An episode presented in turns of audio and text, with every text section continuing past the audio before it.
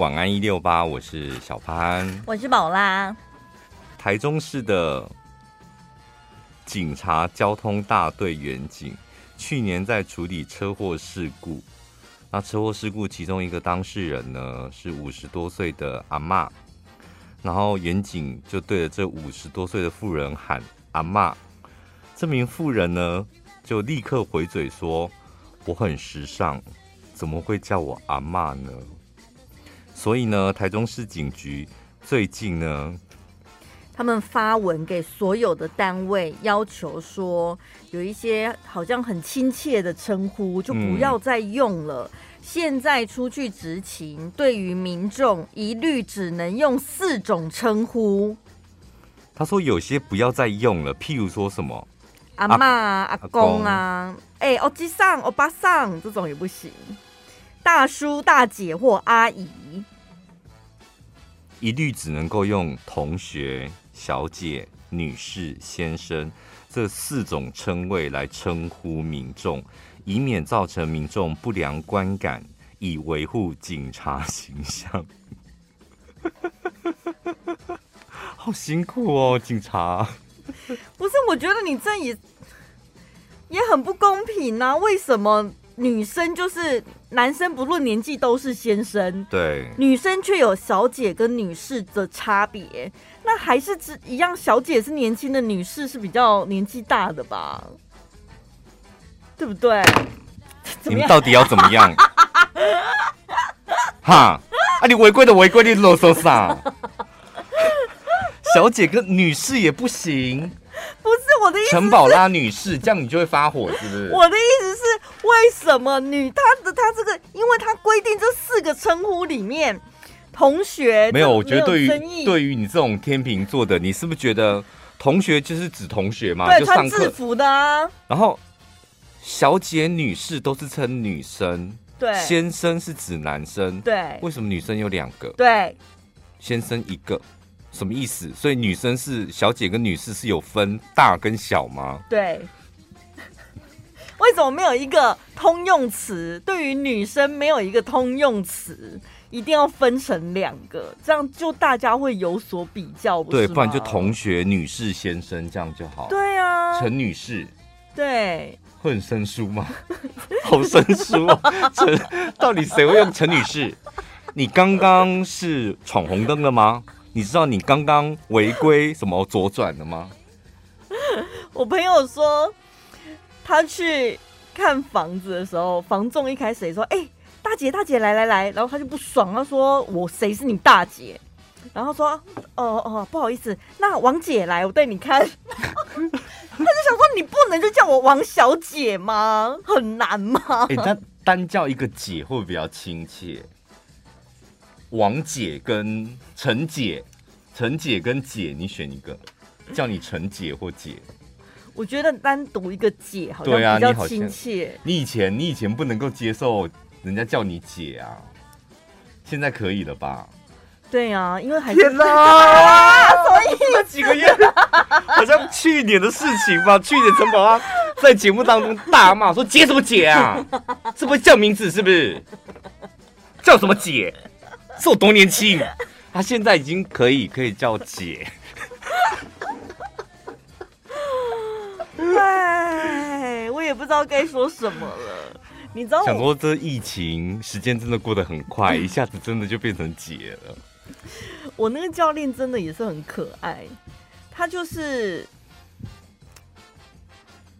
因为刚开始去，他一定会看你的身份资料啊什么的。嗯然后，因为他已经知道我的年纪了，他就很自然而然的称呼我姐姐这样。嗯、然后他刚开始是说，因为我年纪真的比较小，所以我觉得好像要称呼你姐姐。我就说你叫我宝拉就好。我说不行，嗯、可是因为我年纪真的小你蛮多的，我觉得我还是要叫你姐姐。高哦，背把高，背把高。然后，可是姐你真的看不出来耶。我觉得我们出去应该没有人觉得你是姐姐。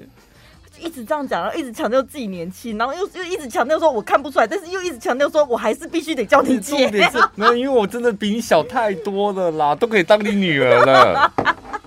这北方搞啊！不行，想这女生也太可爱了吧！我这样就可爱，我就我就想说算了，我就欣然接受这一切。叫姐可以啦，论辈分什么的。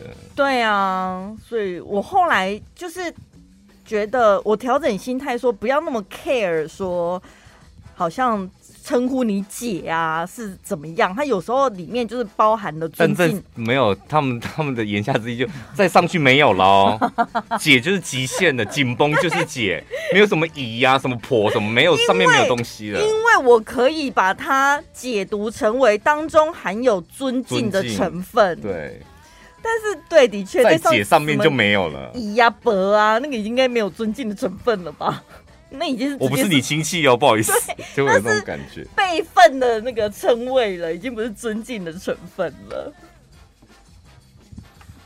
可是因为我觉得我也可以理解，就是如果对于一个满脸皱纹跟满头白发的女士，嗯，你要喊她小姐，好像就觉得有点怪怪。像这种，我就会叫大姐。哦。我觉得又有又很亲切，又有点尊重人家的感觉，这样。对，女士，陈女士真的好生疏哦。女士，台湾人不太会用这个，哎，它是一个很很正式跟很文言的用法，它比较适合发文，对，就是文字上面的，它不是口语化会用的。陈先生、潘先生，女生。没有这个阿嬷的回答也真的很很有趣。你想想看哦，现在的远景啊，然后处理交通事，你看毕业大概二十出头岁吧，对不对？对。然后遇到一个 五十岁的，然后叫他阿嬷，这算失礼吧？蛮失礼的哎。然后这个这名妇人回嘴说：“我很时尚。”我本来不觉得她，因为我觉得五十岁算年轻，就女生五十岁现在大家都保养得很好。对。但她一讲出我很时尚，那铁定是你很老。没有人会讲我很时尚，是什么东西啦？我很时尚呢，时尚。就是他应该会回说：“我看起来像阿嬷吗？对不对？这比较合理吧？”我为什么像阿嬷？为什么叫我阿嬷？对，就我像阿嬷吗？嗯，对，就是我很时尚，这这句就很阿嬷啊。怎么办呢？会不会这个阿嬷听到之后会告我们呢、啊？会啊，会检举我们。同样是那个看房子的王姐，她有一次开车，开车被警察拦下来，这样子。警察都还没到他窗边，都还没看到他的人。嗯，一刻一就是一边走一边靠近，就一边说：“哎、欸，大姐，你刚违规哦。”然后那个什么警察一过来，他一看到他气死了。警察长得明明就比他还老，我说：“谁是你大姐？” 警察有时候也真的是北巴搞。他说。你才吸到偶尔，你敢这样跟他讲吗？没有，所以我们到最后的结论就是，女生真的自己要争气一点。如果我们把自己弄得像孙云云一样，你今天有看到她跟她儿子女儿的合照吗？谁谁会喊你大姐？谁会喊你阿妈？所以好像还是要长头发、欸，比较显年。长头发蓬蓬的，就看起来卷卷的，就很年轻啊。不见得，不见得。脸上有没有皱纹也是重点吧？但是你知道长头发那个面积很大，就远远看，因为远远看，大部分是远远看嘛，远远看身材又细细的长发又波浪，感觉就是一个阿梅啊，对不对？对。然后你干练的短发，你看你像你们都是干练的短发，就很容易会，如果那天又没打扮，嗯，很容易阿嬷掉，很容易阿嬷掉吧？可是我的这种短发也不是阿嬷短发吧？阿妈的短发是怎样的短发？你说发量没有你这么丰厚，是不是？我应该比较像是学生妹短发吧。我跟你讲，在我们男生看起来，就短发不都一样吗？有分阿妈短发跟学生妹短发。我问你，你想象一下蔡英文的发型，你看她背面，你会喊她什么？阿梅啊，怎样？你现在你现在害我是不是？阿梅啊，怎样？蔡阿梅啊，蔡阿梅啊，蔡阿梅啊。哦，你会怕哦？我不是会怕，我机灵。我觉得你头发跟蔡英文很像，很像啊，怎么了吗？所以，对啊，好像大家陌生人啦，就是陌生人的称呼，他的判断标准只能从你的外表去判断。嗯，所以把自己打理好是很重要。好像你这种短发就是要很直，嗯，有一点点奇怪的弯曲或是角度就会显老。被你这么一讲，好像真的有感觉哦，对不对？是吗？你要不要冒险举例看看？冒有一点弯曲，我想不出来，因为好像手头上面有一些阿妈的阿妈的短发。这种头发就很好整理，因为你看，像蔡总统，嗯，显年轻吧；淡如姐显年轻吧。真的，你们三个发型都一样哎、欸。美人姐，对。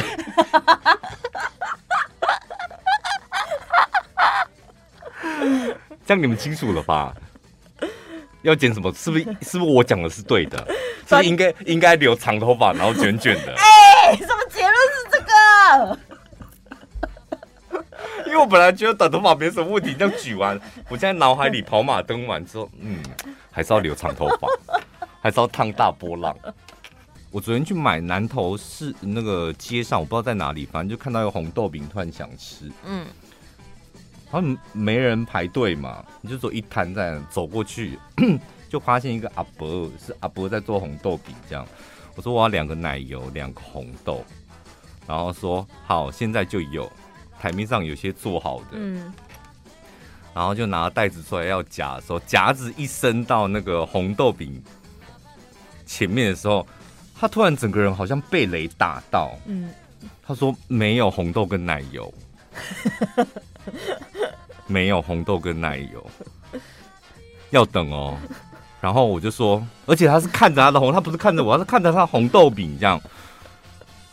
然后我说，嗯，没有关系。那你台面上现在有什么？我买现成的就好。然后他就看着台面上，然后，然后就夹到袋子。不对，我跟你讲，有一个红豆跟三个奶油。要吗？现在有一个红豆跟三个奶油，然后我说好，就是这样，那就一个红豆三个奶油。他在夹起第二个，我不知道到底是红豆还是奶油的时候，他说没有，我现在只能给你三个奶油。我想说阿姨，阿伯还是阿姨？我就阿伯啦，就是阿伯，他已经太没有，他就脑子已经不好使了，你知道？可能我就。我想过，我还是我觉得会不会是有客人已经先请他留了，还是怎么样？我不知道。我跟你讲，我买红豆饼这么多年，我头一次遇到有一个卖红豆饼的，他没有办法掌握 control，他到底拥有什么口味？他没有办法 control，因为大部分不是放一颗芝麻、两颗芝麻，或者是就是你一看外皮你就知道那是什么啊。你知道他最后走投无路，他是拿那个夹子去把它偷偷的，你知道。掀开拨开一下，欸，我说，如果你现在去一中街或逢甲，你买红豆饼遇到这种状况，你应该会当场压起来吧？可是如果是阿伯，你就可以体谅，年轻人我无法。就阿伯就包容他，是不是？对，然后你就会觉得为什么你要包容阿伯？就他有可能已经不是，就像你讲的，对啊。然后而且你就会觉得有点好笑，然后就想说算了，就当做惊喜包吧，咬下去就会知道是什么。对啊，我后来就想说没有关系，反正都是甜甜的，不要给我咸的就好了。哦，但是比较介意的可能是有的红豆饼的摊位是它不同口味是不同价格。我我跟你讲，这我。我就说，就是人心情好，什么都好。对了，不然我平常就只买红豆跟奶油，你其他我都我都不吃。嗯，就那天我已经心情好到，那你有什么就给我什么。然后前面给我演了那么三四出，我最后还笑笑的说：“ 好哦，多少钱？” 所以最后你到底吃到的有除了红豆跟奶油其他的东西吗？我就吃了一个，其他就给朋友吃，就吃到。红豆的，咬下去发现是萝卜丝，回去把阿伯的摊子咬下没有咬，不，这还好啦，我觉得还好。咬下去发现是阿伯的手指头，哎、欸，什么东西？可是像你讲的，我觉得平日放假那个心情真的很不一样。其实你放假的时候，我也偷放假、欸。我知道，听说啦。你每次都这样子安排自己啊？欸、怎么会有人这样子通风报信啊？不是，我看你的操作我就知道啦。因为他们得要通报到我这边来，所有的商业行为都得要通报到我这边来，所以我就知道你也不会对着蠢。哇，天哪，真的好轻松哦。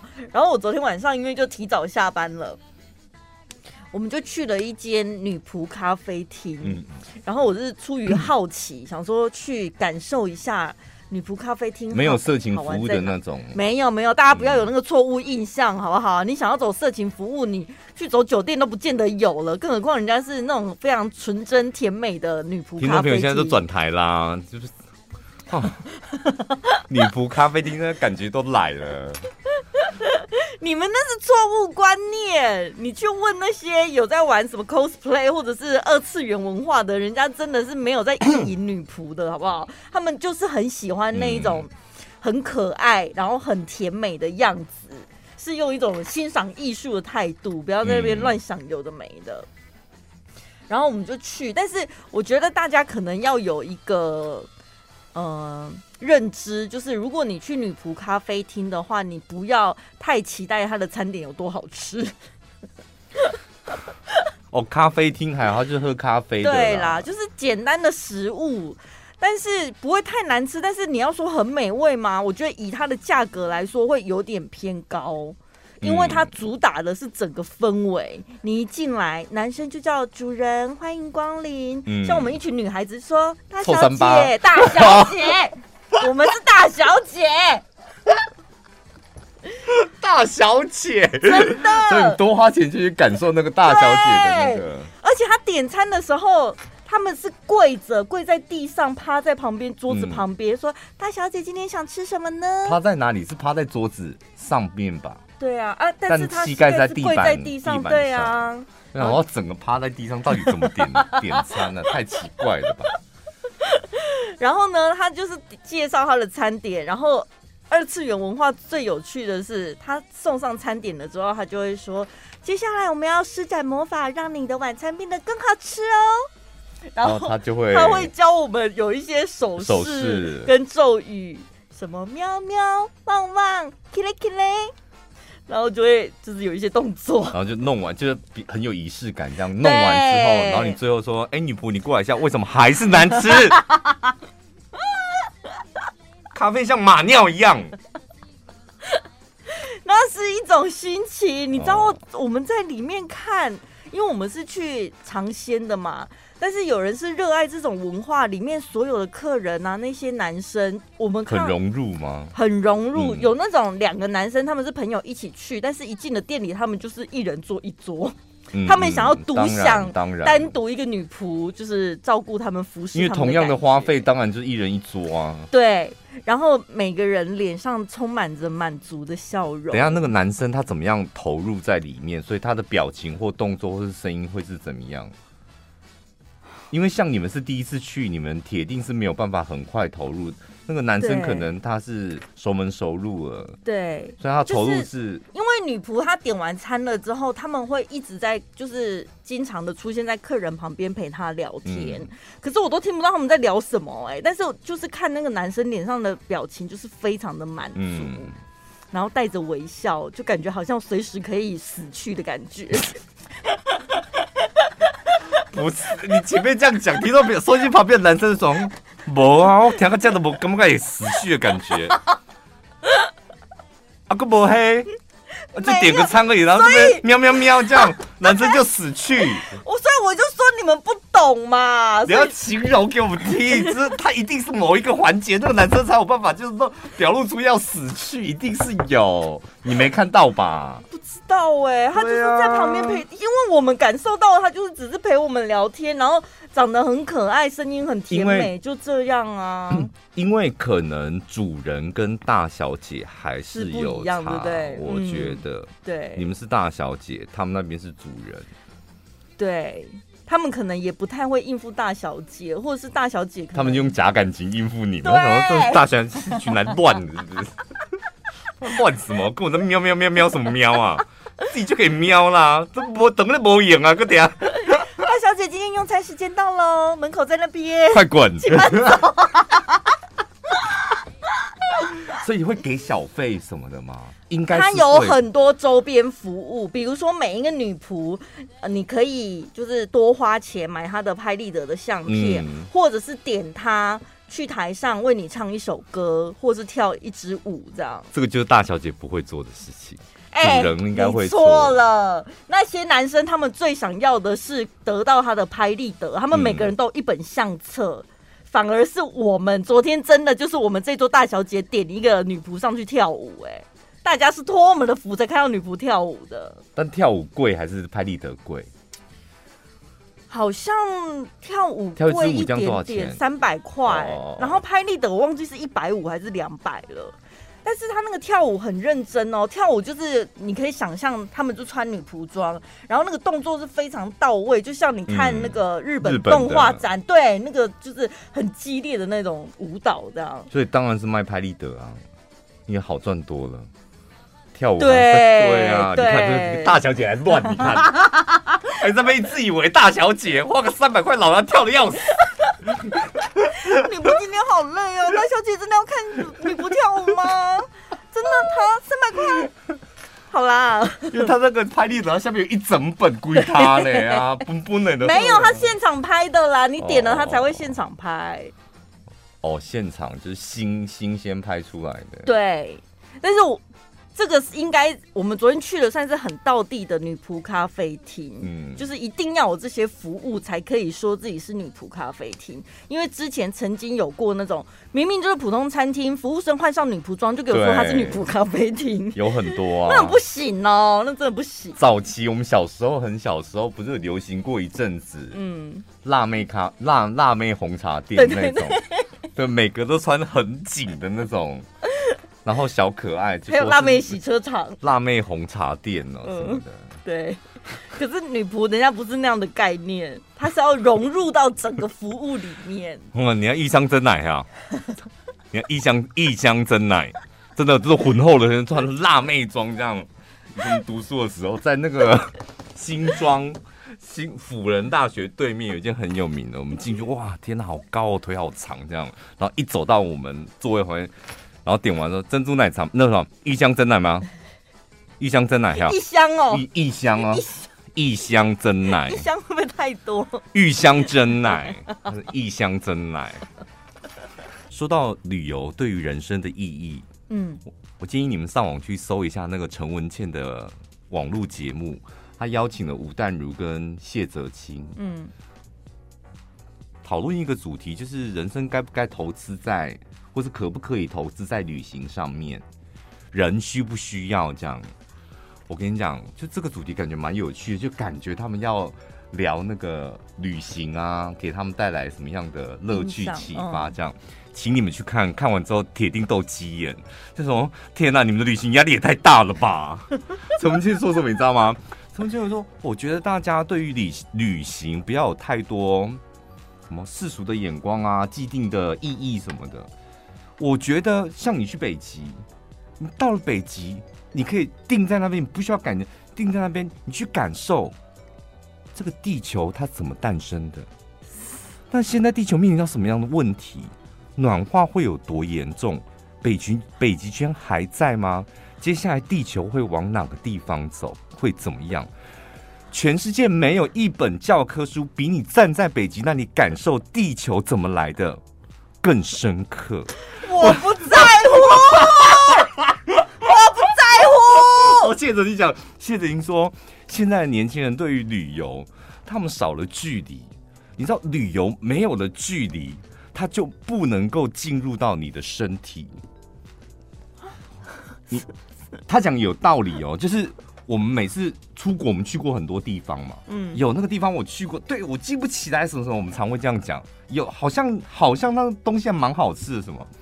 他说，因为现在我们出国太容易，早上订了机票，下午我人就可以出现在日本，对，东京，然后我可能两三件衣服就可以出发，太容易，到哪里都太容易，少的那种亲力亲为。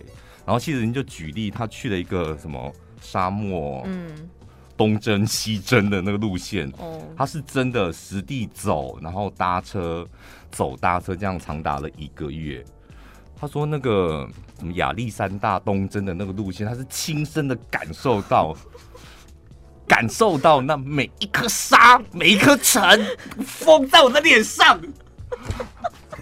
好了没？然后这时候我就想说，吴淡如这种比较市侩，这种世俗。他应该他说我是没有像你们这样。哦，他说天哪，终于有个人说人话了。了他跳出来说，像我每次就是他喜欢跑马拉松，或者到一个地方，我看到很震撼的什么风景，我没有看过，当场我吓一跳那种，我觉得就值得啦。嗯，因为那个震撼会让我看见我自己。我就好了吧，好了，我好累哦，我想放弃，看见自己多渺小，是不是？就看见我自己，然后我会反问我一个问题，吴淡如说的，我会反问我自己，我为什么要活下来？我为什么要活下来？我想说，天哪！我们觉得他们就是三个读书人不服输，在那边比看看谁的口才跟文笔比较好，哎。就我当下真的见识到，就是同样活在这个你知道地球，我们就同一颗地球这样。对。别人看的跟你看的居然差这么多，然后感受的居然不一样。可能慢慢的，我们到某一个年纪或者经历过一些事，我们的感受会不一样。有可能啦，年纪可能会。你看看你，你现在回想一下，你上一段说什么？大小姐什么女仆这样 就很爽啊，这样很爽啊！大小姐服务你，而且二次元很可爱耶！我叫跳舞嘞，给他三百耶！你把这段给陈文健听听看，又给他三百耶，拜托要跳舞哎！他去了，搞不好真的可以悟出为什么会有人对于二次元的女仆文化如此着迷，什么东西的？嗯。但我昨天看到那个有一个研究说，为什么很多人在中年之后突然对高尔夫产生兴趣？嗯，他说呢，因为人到了中年之后，可能你对于一般的日常小确幸已经没有那么大的兴奋感了，就是你已经有点。看破了这个红尘世俗，很多事情就是你已经觉得看不起吧？不是，什么叫看破？就是你不会有太大的一个起伏，就觉得人生大概就是这样子，你都差不多知道了，然后各方面条件也比较稳定。但是呢，高尔夫这一项运动，从你开始练习动作到挥杆。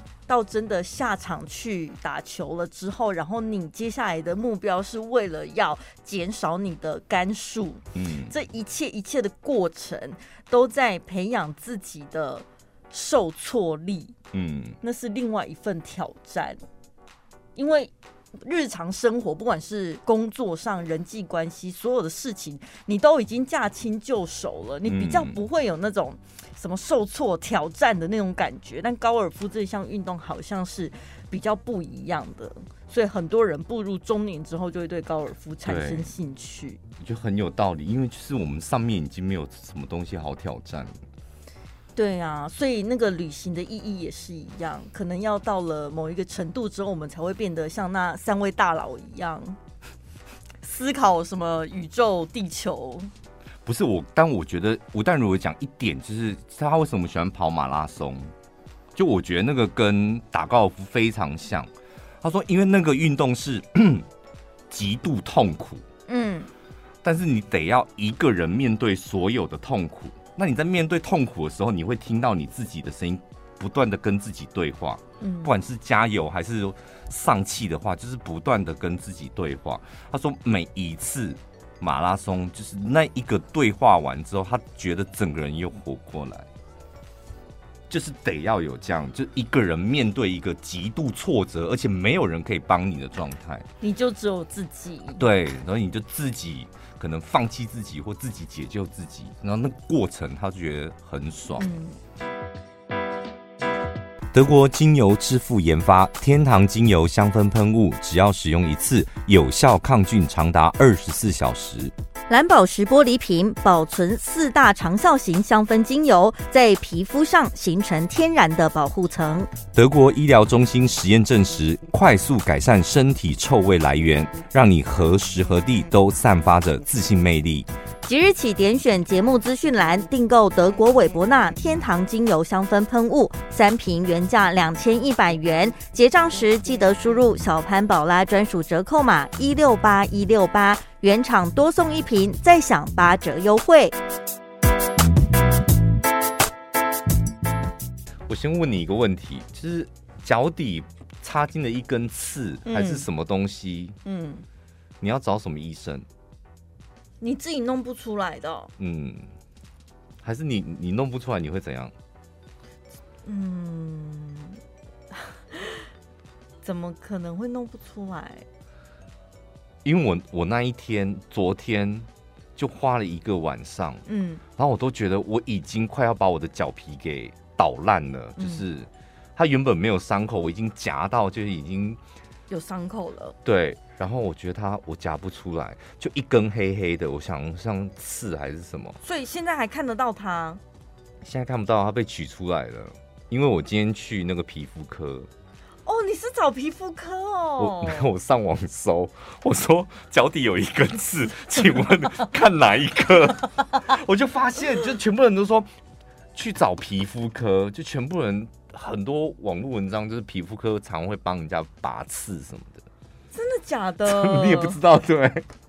因为我之前的经验就是，可能自己用指甲剪弄一弄就好了。然后他还有很多网络文章提醒你哦，他说如果你的皮肤插进刺，譬如说什么最常遇见的就是那种竹竹筷子的刺插进去，嗯，你不理它，然后两天之后二超过二十四小时，因为它愈合，嗯，它的肉会把它包起来，所以它会藏得更里面，然后在里面就会发炎。然后化脓、哦，然后你不理它，可能什么蜂窝性组织炎，就是会开始痛，然后本来小地方痛，然后变整只脚或整只手痛，所以建议大家一定要把那个异物取出来。所以我我才想说，那我今天非得要去那个皮肤科，所以今天早上录音才跟你讲说晚一点，我再跟你确定时间呢、哦。那要呈现一个什么样的姿势啊？我跟你讲，很丢脸哦。真的，因为你穿脱，因为我要直接来上班，嗯，你要跟医生讲说，做皮肤科医生就说，哎、欸，哪里有问题？然后你说，哦，等我一下，然后就开始脱鞋，而且重点重点是你要讲说，因为我脚有一根刺，然后你就开始脱，然后中间那个空秒超尴尬。拖鞋、脱袜子，把脚拿起来，就发现，哎、欸，这个脚底板怎么有点黑黑的？因为那医生就把脸凑过来看，然后就赶快把自己旁边的黑黑用大拇指把它推掉，然后说：“哦，可能是一些什么袜子的袜子的棉絮什么。”现在被人家看脚底板，真是有够很糗哎、欸。然后他说：“哦，这个很深哦。”嗯，然后就一直问护士说，他们一直讲专业术语，什么三点五、二点八，有吗？我们这里没有三点五的，三点六的吧？他们就一直在讲专业术语，这样。他说后来他好像是讲针头，嗯，他就拿一个针头。我本来是不害怕，但是我个人是到现在还是非常害怕针头这种东西。他拿刀子、拿镊子什么我都不怕，嗯。我想说为什么会拿针头取刺？改尿踹吧。因为如果你是不是拿一个尖尖的刀把刀的话，你伤口会更更大啊。但针头就只是一个一点点，这样。所以他有很多专业术语，什么三点五、二点六，他们多大的针头这样。然后他说啊，这个有没有医生？我就我本来想说医生应该是哦，这个很简单，来三点五的有没有？那没有先用二点八的啊。那个医生说，这个我试看看，哇，有点深。好了，没关系，我先用三点五的试看看好了。真的，我觉得病患听到对你当下就想说，说我先试试看，你就想说哈，到底多严重？不是，你说当下你就觉得哦，我现在都已经脱鞋，而且刚排队排超久，然后脚都举起来了，再没弄好，然后我现在又要再回去就找找谁？该不是龙总挂急诊吧？他说我脚里有根刺。可是这个就尿出来的尿出来，他也不会帮你判定那是什么东西哦。他知道，他怎么会知道？他一看，他说什么你知道吗？他一看就说这个是头发，头发，头发怎么弄进去？我就跟医生讲，怎么可能是头发？啊、他说十个，他说十个来来拔刺的，大概有七个都是头发。怎么可能？那我说怎么可能？我跟你反应模。他说对，真的是头发。你别不要小看头发软软的，它很容易就是头发掉在浴室什么的，短短的那种。嗯，某一个角度一一来，应该也是我们的脚底板也算是柔软的吧。如果是阿妈的脚底板，那拜托连玻璃都刺不进去吧？可能就跟纸割手一样，会不会？因为我觉得有可能，纸割手也是对某个角度某个角度这样，然后真的是头发哎、欸。就真的是头发，那头头发我们真的没有办法自己弄了，因为他有说，因为你们自己弄不出来，原因是它不是硬的，对，因为一般是硬的，你抠它，它会凸出来，抠它，对啊。他说头发一般人弄不出出来。天哪，你的人生有一个很特别的记录哎！我想说，我这个月好像很衰耶，因为我今天在弄那个时候，我想我今天到底在干嘛？我这个月是我们一直在忙这些有的没有的。真的，我不是跟你讲说，我弄牙齿也是啊，就要先拔一颗牙齿，还要拔牙齿？有，我要拔一颗。那我现在在等那颗牙齿，已经拔完了，上礼拜。等伤口好。对，拔一颗牙齿，然后因为拔那一颗牙齿，所以医生就叮咛我这三天不能够用牙刷刷牙。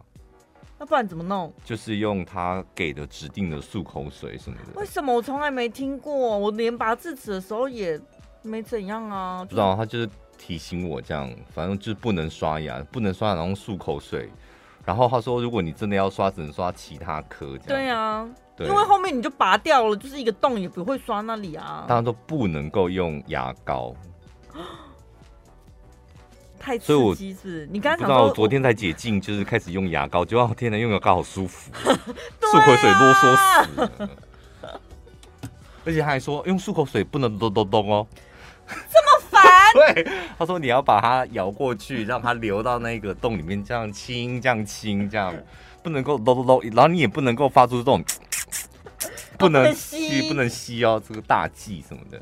反正我那个医生牙医是啰嗦型的啊，就是觉得我们好像随时随地都会把那个伤口弄烂一样。我们身体真的好娇贵哦，然后被头发刺。我有一次是在脚的膝盖旁边。靠近大腿内侧的地方就很痒，过敏，不知道弄到什么东西就起疹子这样。通常我过敏我是不太管它的，我想说有时候大部分都是接触过敏嘛，你不可能一直贴着那个你过敏源，所以过两天它就会好。可是那一次真的拖太久了，就是一直没好，然后想说好像那只能去看医生了。你知道这个位置也是很尴尬，它不是什么太奇怪的地方，但是大家想一下哦，膝盖。内侧靠近大腿的地方，所以我去，我就是也是穿宽裤嘛。嗯、医生一定会，皮肤科医生一定会先问你说怎么拉了起来，他一定问你怎么了嘛，哦、因为你外观看不出来，你皮肤这么大片到底是哪里有问题。嗯、然后就跟他讲，脚讲讲说我的那个脚好像有点长疹子，嗯，然后他说我看看，然后你就要当着医师的面，慢慢的把你的脚的裤管撩起来，这样子。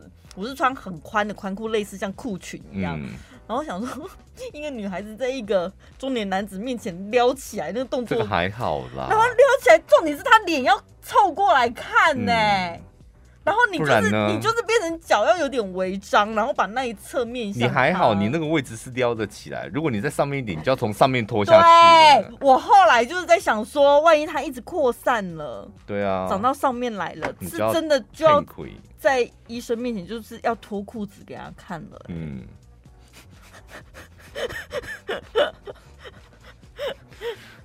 生病了，即使要脱光给医生看，也不要介意。对，因为其实医护人员他们是专业的，他们什么东西没看过，有时候都是自己病人的心理作祟，对不对？是我们自己想太多，自己在那边起色心，是不是？你起什么色心啦？我们我们有一个有一个同事就说，他我们去看痔疮，嗯，然后他就觉得天哪，那关他真的过不去，因为知道他没有给他看过那个地方，嗯。然后他要去，他就觉得该不开应该开个药就好了。嗯。然后他一去，然后听到医生说躺下来，然后把脚拱起来，然后他就想说：“ 哦，我的天哪！”他开始知道，然后天人交战，觉得他那一关好像过不去。然后直到医生走过来之后，手伸进去，他突然觉得啊，没有关系啦，就都过去了，就人生就是这样子啊。他说那个心情很微妙，就是一直抗拒，一直抗拒这样，然后突然间有东西进去之后，然后就嗯，没关系，这就是医疗行为啊，相信专业。我自己干嘛这么内心戏，就有一种豁然开朗的感觉。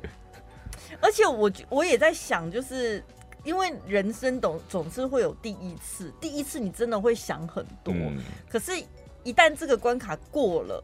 万一之后又有了，就是有些东西是会复发的嘛？嗯，那个心情又会变哦，那个心情会变成我非要那个医师不可，因为我不想要再增加其他的人来看我那里，对不对？然后你就会拼了命了，一定要约到同一个医师，毕竟他之前有过经验了，他知道我之前的状况是怎么样。你不觉得可以省去很多的那个？我觉得还好，管他去死，反正那个医生不认识。没差吧，是见一面而已。哦，我好像比较倾向于同样的医生、欸。就如果要看，就给一个人看就好了。对对，对这感觉有点像像我那个牙医啊。嗯，老实讲，那个那一间牙医也不是什么太大的牙医，也没有到什么。然后医生对我来讲，他是有点粗鲁型的。嗯。但你你你知道，你就每个人的牙医，你就是习惯给他看之后，你好像没有办法再轻易的换一间牙医。因为我觉得，尤其像牙齿，我们用牙齿举例好了，它有的疗程，它必须可能长期观察、长期治疗，嗯、你老是换来换去、换来换去，我觉得他没有办法做一个系统性的治疗，哎，哦，对不对？对啊，我那个牙医啊，他儿子在读大学的时候，我就给他看牙。看到现在成年人了，看到现在胖子跟猪一样，这不要人身攻击。我说，哎、欸，你大学毕业，说我毕业超久的。我说，那你现在是专职在这里上班？说，对啊，我在那边上班很久啦。我说接家产的是不是？他说对，算是就帮爸爸工作。我说难怪你发福成这样。要多熟的客人才能够讲话这么，因为毕竟我也是一路看他从你知道读书的时候长大的，啊，应该可以讲点这种话吧。所以有些病人跟医生也是看着看着会看出感情来吧。嗯，我是说那种就是很熟悉的啦。嗯、好像有听众朋友是护理人员，他说他之前在实习的时候刚好轮到泌尿外科，嗯，然后老师呢就是。跟他们讲说，那里有一个阿贝，嗯，他的胯下有一些残胶，你们去处理那个残胶，所以就一群实习妹妹围在旁边，然后就是在看其中某一位同学在处理残胶，然后看着看着，那个阿贝就缓缓的升起了。哦，很好哎，很棒哎，就是身体还很硬。对啊，他们应该跟着阿贝很棒。这时候要怎么化解？跟阿贝很赞呢，用哦。把你这一群阿梅要在那边要怎么办呢、啊？所以我就很好奇，因为我不知道男生心态。那么多人看，照理讲，大家不是应该会很害羞、很害臊吗？不是，但是就是男生是比较触觉性的，就是你可能碰到胯下又是比较敏感的。哦然后什么的，然后又那么多年轻美眉，因为那个我们那个芭芭拉，她不是也是以前是护士吗？嗯、然后他们说，他们以前就是得要这样子插尿管，嗯，因为那是一个很专业的动作，但你得要学，所以怎么学呢？就是学姐会带着你去，就像你那个有没有带着一票学妹去说，我现在要擦这样这样擦这样。嗯、然后那但是病人就躺在那边，就一群学妹就围着他，然后就示范怎么插进去这样。嗯。然后就越插越不进去，对不对？也，他们说偶尔会遇到这种状况，大部分是会紧张，因为还是会怕痛嘛。嗯，比较不会有反应。那可能有一些老江湖，就是你知道，没有，他是他他有遇过一些就是会有反应的。就说但但他们，阿你先给捆着，我两名再来。不过他们都很专业，他们都知道怎么样应对那种那种状况，因为毕竟是生病的嘛。对啊，生病如果这时候还有反应，那算是好事啊。好事，啊、我也觉得是好事，是好事，因为我尤其我觉得住院的或是卧病在床的病人都是很没尊严的，就是你需要人家帮你把屎把尿，嗯、就你自己的生理需求都无法自行解决，那是很没尊严的一件事。嗯，可是他如果还能够有所反应，那真的表示应该快出院了吧？我。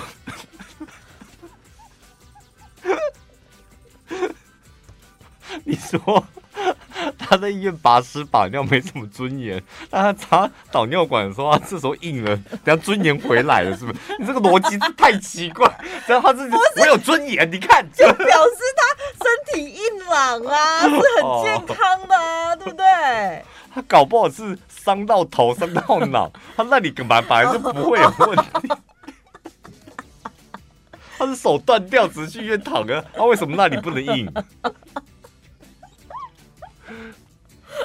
不过我讲一个，就是有呃有一年我们是呃有一个朋朋友他生日，然后他在张基嘛，然后我们就是十二点就过生日了，所以我们就是一群人去，他是大夜班吧，去他的那个诊间，然后送一点小蛋糕啊吃的给他这样，然后我们去的时候很奇怪，就是他怎么都还不出来这样，然后后来他出来了，全副武装，就像。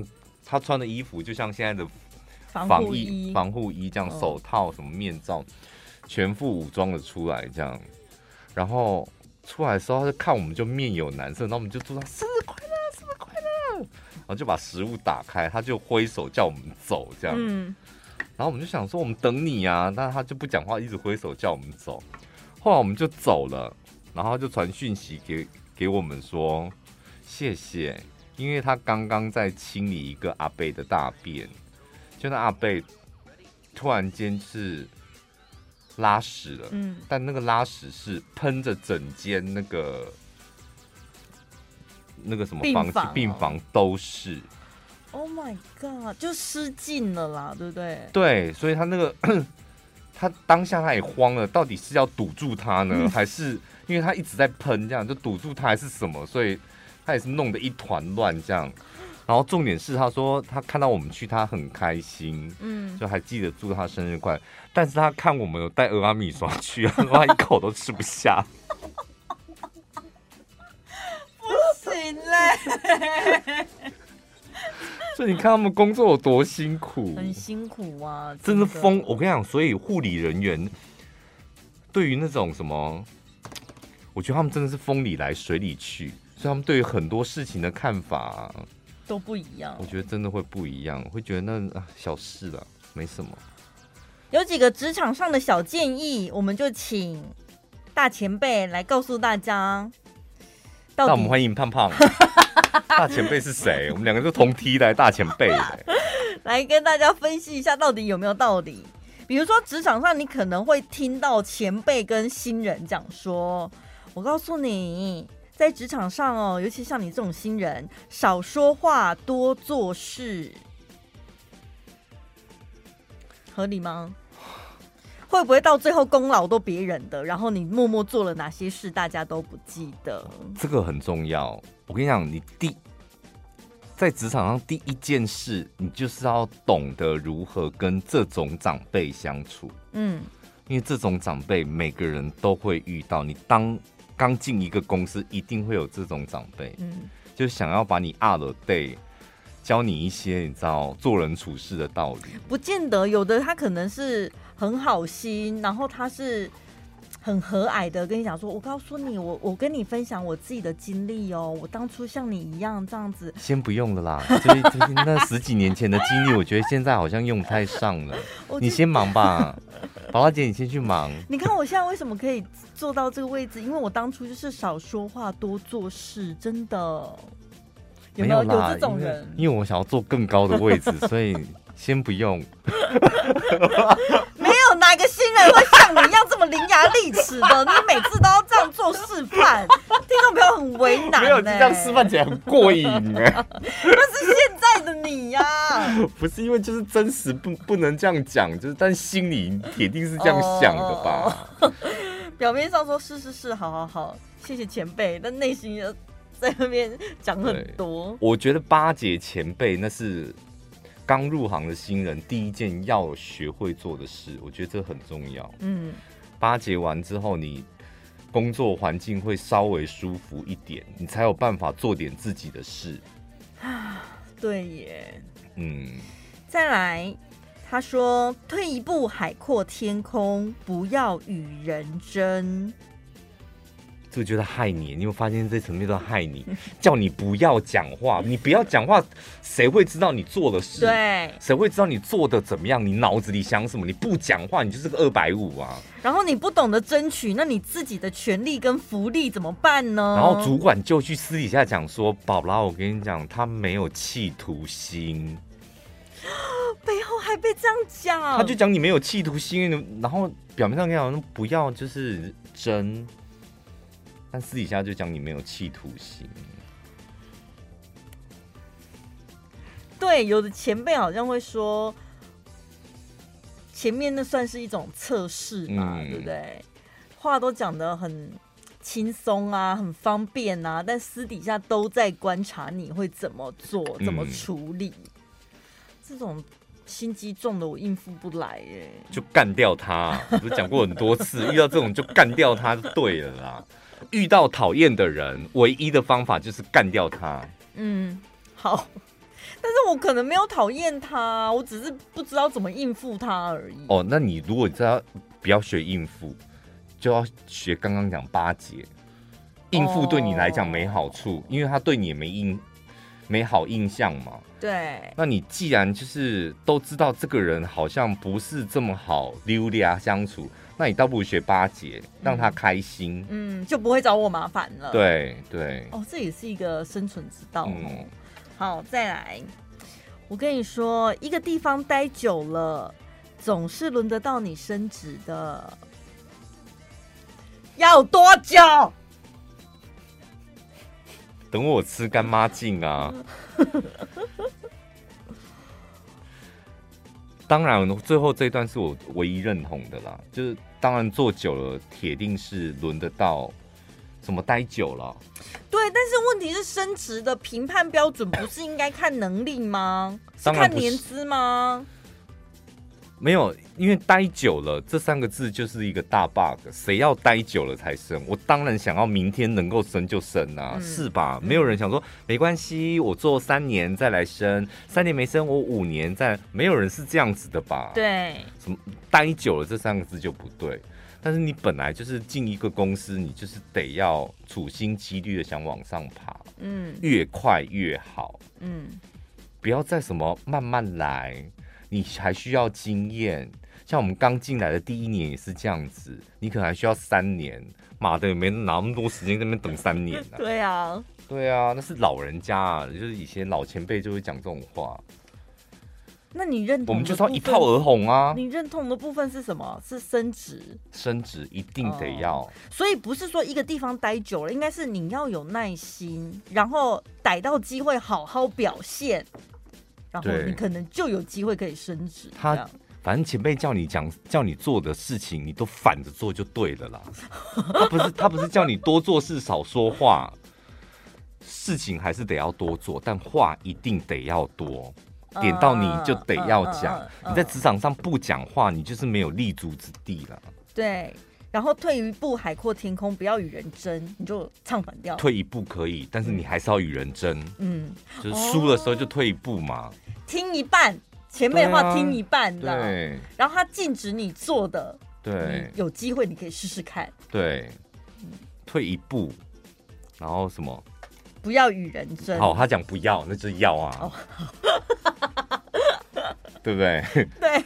对，那就是要跟人家。一个人呃，一个地方待久了，轮得到你升职，那你不用待久，你就是要想尽办法。你的目标就是越快越好，对，越快升越。前辈的话千万不要听。晚安一六八，晚安一六八，晚安一六八。你现在听到的是晚安一六八。